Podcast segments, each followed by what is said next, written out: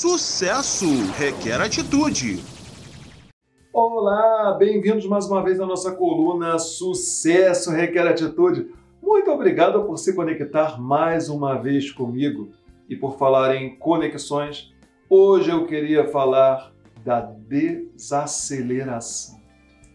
Olha, tem certas horas nesse mundo tão agitado, tão dinâmico, tão tecnológico, que nós precisamos parar para relaxar e para convivermos um pouco com o silêncio, convivermos um pouco com a calmaria. Sabe por quê?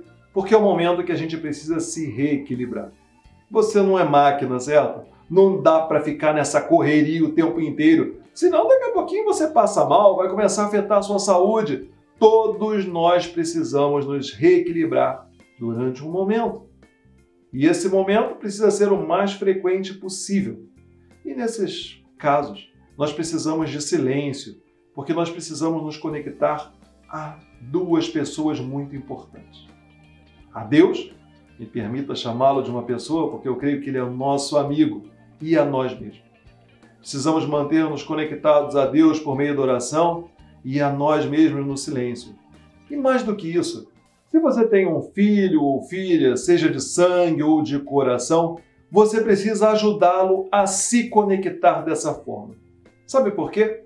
Porque eu não sei se você já notou, se você disser para uma criança assim: olha, tá na hora de parar um pouquinho e tal. E se ela fica um pouquinho parada, a mente já está tão acelerada, tão acelerada, tão acelerada que ela vai dizer: nossa, mas não tem nada para fazer, que coisa chata. Mas na verdade, não é que não tem nada para fazer, é que a agitação já se tornou hábito. E nós precisamos cultivar um outro hábito, que é de tempos em tempos nos acalmarmos, para que nós consigamos nos reequilibrar e voltar à agitação que às vezes é inevitável, mas com equilíbrio, tomando decisões sábias. Perfeito? Muito bem. E se quiser se conectar comigo, me segue lá no Instagram, arroba Fábio Toledo na web, underline oficial. E no Facebook, www.facebook.com barra Fábio Toledo na web.